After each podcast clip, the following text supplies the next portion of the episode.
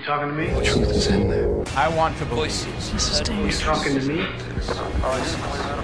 Voices. Heard voices. President Kennedy died Conspiracy at theory. 1 p.m. Well, I'm the only one here. Quem utiliza diariamente a rede social Facebook, por certo que já se deparou com um texto do género Eu não autorizo. Genericamente, o referido texto proíbe o Facebook de utilizar dados pessoais do utilizador, pois a rede estaria em vias de se tornar uma entidade pública. Apesar da rede Facebook já ter desmentido inúmeras vezes a veracidade da mensagem, o facto é que, periodicamente, lá aparece o texto. A ideia ganhou ainda mais consistência após as eleições presidenciais americanas que levaram Donald Trump ao poder. Durante a campanha eleitoral, a empresa Cambridge Analytica teve acesso a dados privados de 50 milhões de utilizadores da rede social e utilizou-os na campanha do ex-presidente norte-americano. Salientar que um dos principais investidores da Cambridge Analytica é o bilionário Robert Mercer, apoiante de Trump e conhecido por financiar causas de ativistas conservadores e de extrema-direita. E era presidida por Steve Bannon, que foi o assessor principal de Trump durante a sua campanha.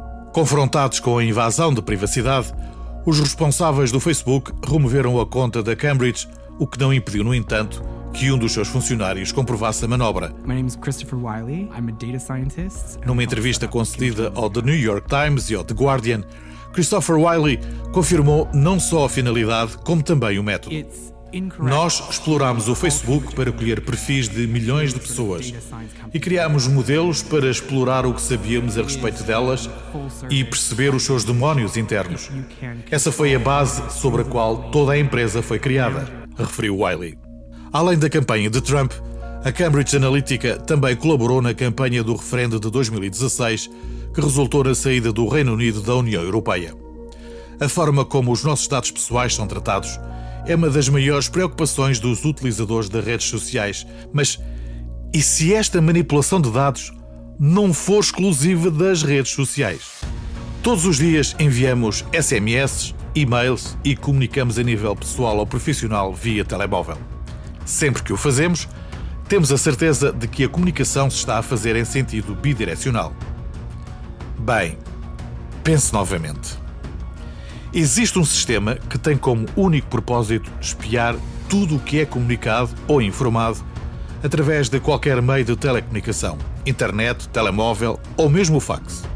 O Echelon é o nome de um alegado projeto secreto para o qual ainda não existem explicações oficiais. Echelon is a given by the United States and other countries in the listening Alguns estudiosos da matéria afirmam que o sistema é liderado pela Agência de Segurança Nacional dos Estados Unidos, a NSA, e conta com a colaboração de agências governamentais de outros países: Reino Unido, Austrália, Canadá, Nova Zelândia e Japão.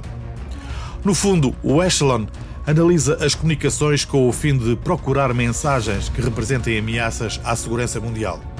Devido a todo o mistério que envolve o sistema Echelon, alguns teóricos da conspiração não hesitam em afirmar que se trata de um meio de promover a espionagem industrial.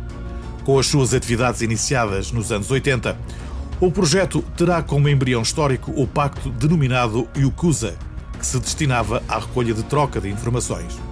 O pacto UK-USA, também conhecido como Cinco Olhos, resultou nos anos 70 na instalação de estações que tratavam as mensagens enviadas para a Terra a partir dos satélites das redes Intelsat e Inmarsat.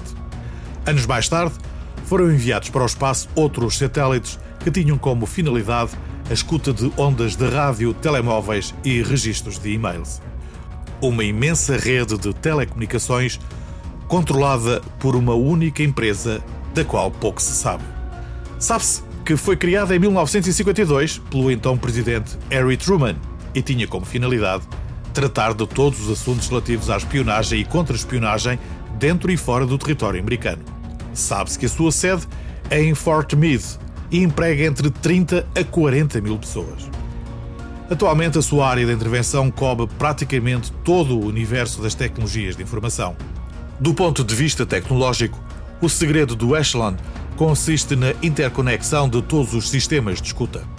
A massa da informação é espetacular e, para ser tratada, requer uma triagem pelos serviços de espionagem dos países envolvidos por meio de instrumentos de inteligência artificial. When I have secretly to the Waihopai station in New Zealand, and look through the windows there where the operations room is. Nicky Hager, jornalista e investigador, afirma que a chave do sucesso do Echelon reside em poderosos computadores que interceptam e analisam todas as mensagens que se trocam no mundo para, a partir daí, extraírem aquelas que apresentam maior interesse. Tudo isto em tempo real. A 3 de novembro de 1999, uma reportagem da insuspeita BBC confirmou a existência da rede de espionagem mundial Echelon. No entanto, só em 2013 e após as revelações de Edward Snowden, o Echelon foi apresentado como sendo um projeto para a vigilância global e de espionagem. Uh, my name is Ed Snowden. I'm uh, 29 years old. I work for Booz Allen Hamilton as an infrastructure analyst for NSA uh, in Hawaii. Snowden foi administrador de sistemas da CIA.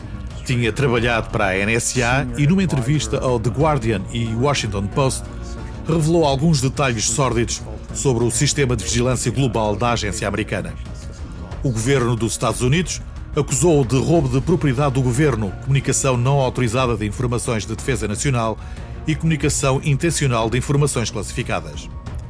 A utilização do Echelon para fins menos lícitos foi também a razão para, em 2006, a Electronic Frontier Foundation, uma organização ligada à defesa das liberdades de expressão no mundo digital, ter iniciado uma ação judicial contra a operadora de telecomunicações americana AT&T, devido a uma suposta colaboração com o Echelon.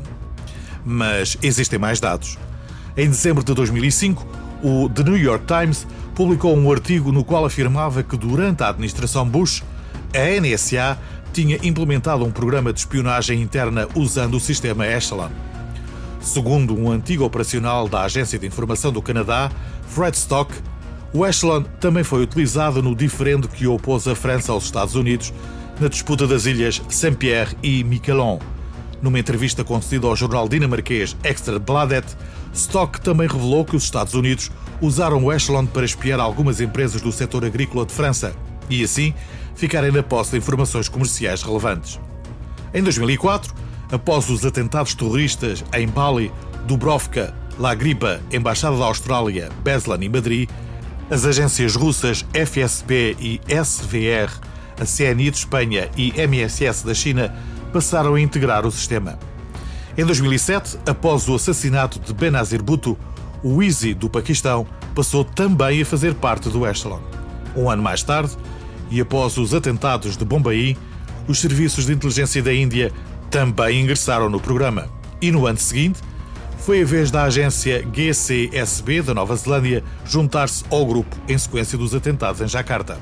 Mais recentemente, em 2016, e após os ataques terroristas de Bruxelas, Berlim, Quebec e à igreja de Saint-Étienne, o Echelon ganhou novos apoios. Desta vez, por parte das agências BND da Alemanha, CSIS do Canadá, DPSD e DGSE de França e as SIRP, CIS e CIED de Portugal.